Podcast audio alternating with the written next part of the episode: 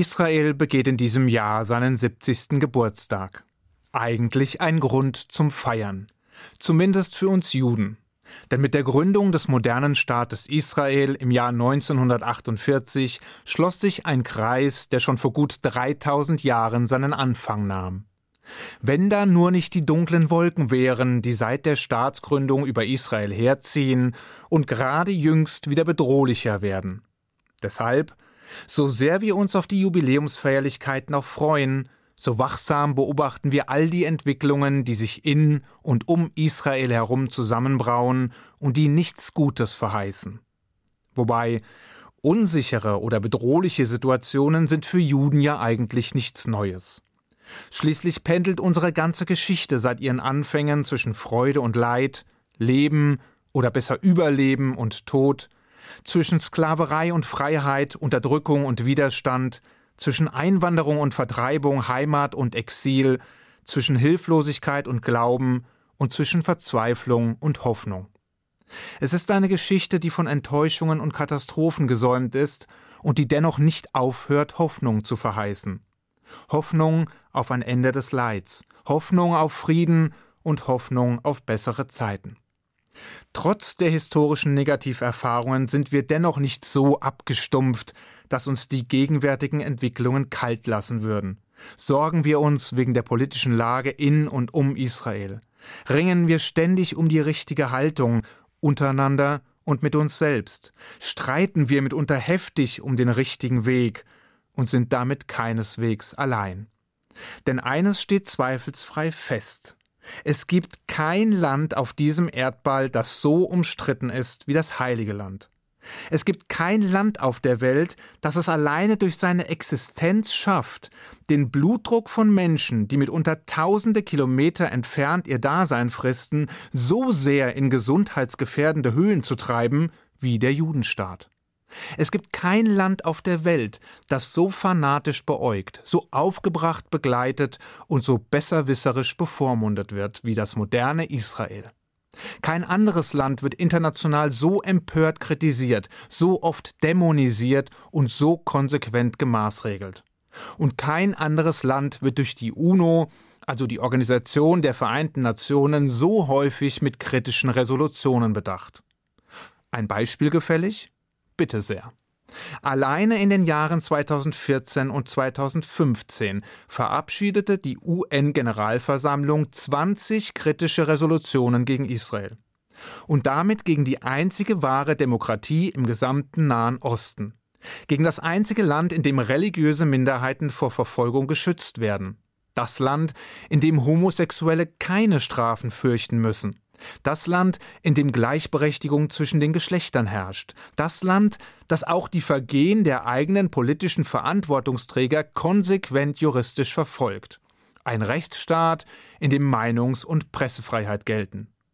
Was glauben Sie, wie viele Resolutionen im gleichen Zeitraum verabschiedet worden sind, die sich mit der wahrhaft miserablen Menschenrechtslage in Syrien, dem Iran oder Nordkorea befassen? 500? 100? 10? Alles falsch. Es waren sage und schreibe drei Resolutionen. Eine einzige für ein jedes dieser Länder, die universelle Werte wie Menschenwürde, Freiheit oder Gleichberechtigung tagtäglich mit Füßen treten. Ron Prosor, der frühere Vertreter Israels in der UNO, schrieb dazu in einem Kommentar, dass die Mitgliedstaaten Tag für Tag die Augen vor den beklagenswerten Menschenrechtsverletzungen im Iran, Nordkorea und Syrien verschließen würden, während sie Israel permanent verurteilen würden. Nur eine Resolution für den Iran, der im Schnitt zwei Bürger pro Tag wegen sogenannter Verbrechen der Homosexualität, der Apostasie oder als Feinde Gottes hinrichte? Nur eine Resolution gegen Nordkorea, obwohl es mehr als 200.000 Bürger inhaftiert habe, Kinder in Zwangsarbeiterlager werfe und seine Bevölkerung als Folge der Regierungspolitik unter Nahrungsmittelknappheit und Hunger leiden lasse? Und nur eine Resolution gegen Syrien, also eine Regierung, die einen Krieg gegen das eigene Volk führe, der den Tod von inzwischen mehr als 500.000 Männern, Frauen und Kindern verursacht hat?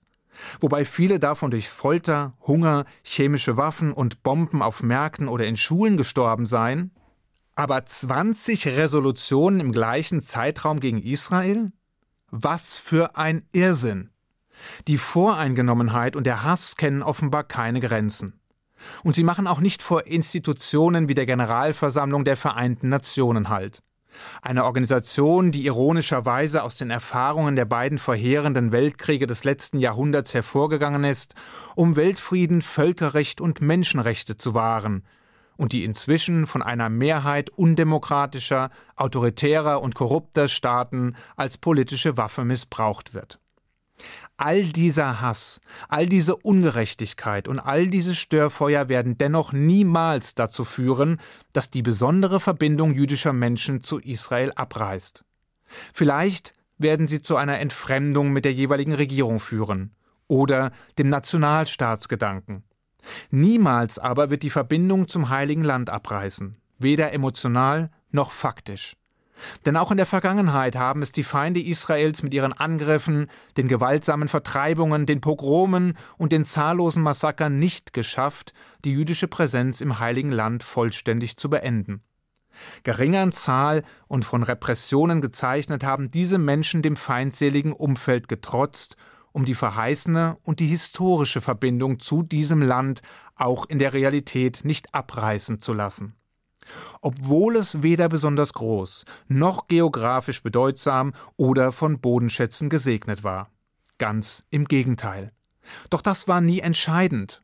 Und es änderte auch für die in alle Herrenländer vertriebenen Juden nichts an dem ewigen Traum, irgendwann, und sei es in ferner Zukunft, wieder nach Israel zurückzukehren. Es brauchte schließlich gut 1900 Jahre und Millionen jüdische Tote, bis all die Gebete, all die Sehnsüchte, all die Hoffnungen endlich in Erfüllung gingen und das Unglaubliche am 14. Mai 1948 Wirklichkeit wurde, bevor Israel zu neuem Leben erwachte wie der Phönix aus der Asche und sich zu einem Leuchtturm im Nahen Osten entwickelte, politisch, ökonomisch, technologisch, gesellschaftlich. Und zwar trotz des anhaltenden Widerstands seiner arabischen Nachbarn, trotz mehrerer Kriege, die mit dem Ziel geführt worden sind, den Judenstaat ein für allemal zu vernichten, trotz einer Vielzahl von terroristischen Attacken und politischen Angriffen und trotz einer hochkomplexen innen- und außenpolitischen Gemengelage. Dabei sieht sich kein anderes Land auf der Welt immer wieder den Vernichtungsandrohungen seiner Feinde ausgesetzt. Kein anderes Land auf der Welt ist geografisch so verwundbar. Es gibt kein anderes Land, dessen Existenzberechtigung selbst sieben Jahrzehnte nach dessen Gründung immer wieder in Frage gestellt wird. Es gibt kein Land, das eine so ausgeprägte sprachliche Angriffslust weckt, dass im Duden sogar ein eigener Begriff dafür aufgenommen wurde, die sogenannte Israel-Kritik. Es gibt kein Land, dessen selbstbestimmte Wahl einer Hauptstadt so viel Aufsehen erregt und so viel Ablehnung provoziert. Und es gibt kein Land, das so viel Wut, so viel Ablehnung, so viel Hass auf sich zieht wie Israel. Und zwar nicht, weil es in einer bestimmten Art und Weise agiert, sondern vor allem, weil es existiert. Ebenso wie Juden seit jeher zu einer Projektionsfläche für Vorurteile, Hass und eigenes Versagen wurden, steht Israel heute als Jude unter den Staaten mitten im Auge des Sturms. Und doch gibt es einen entscheidenden Unterschied. Israel ist stark. Und zwar nicht nur politisch, ökonomisch, technologisch und gesellschaftlich, sondern vor allen Dingen militärisch. Sicher, Israel ist nicht perfekt und es macht Fehler, aber inmitten der autokratischen, fundamentalistischen und tyrannischen Systeme des Nahen Ostens, inmitten einer Reihe von wirtschaftlich gebrechlichen und dem inneren Zusammenbruch nahestehenden Staaten, inmitten von Bürgerkriegen und Failed States ist Israel ein Hoffnung verheißender Lichtblick. Als demokratisches, bunt gemischtes und pulsierendes Gemeinwesen, das dem enormen äußeren Druck auf beeindruckende Weise standhält. Keine Frage, die Herausforderungen und Gefahren, denen sich das kleine Land gegenüber sieht, sind riesengroß. Sie alle zu meistern, käme einem Wunder gleich. Doch wie sagte schon David Ben Gurion, der erste Ministerpräsident Israels, wer nicht an Wunder glaubt, ist kein Realist. Bleiben wir also realistisch und erwarten wir das Unerwartbare. Ich wünsche dem Staat Israel und all seinen Bürgern alles Gute zum 70. Geburtstag. Frieden, eine blühende Zukunft und Gottes Segen. Und Ihnen wünsche ich einen guten Schabbat. Shabbat Shalom.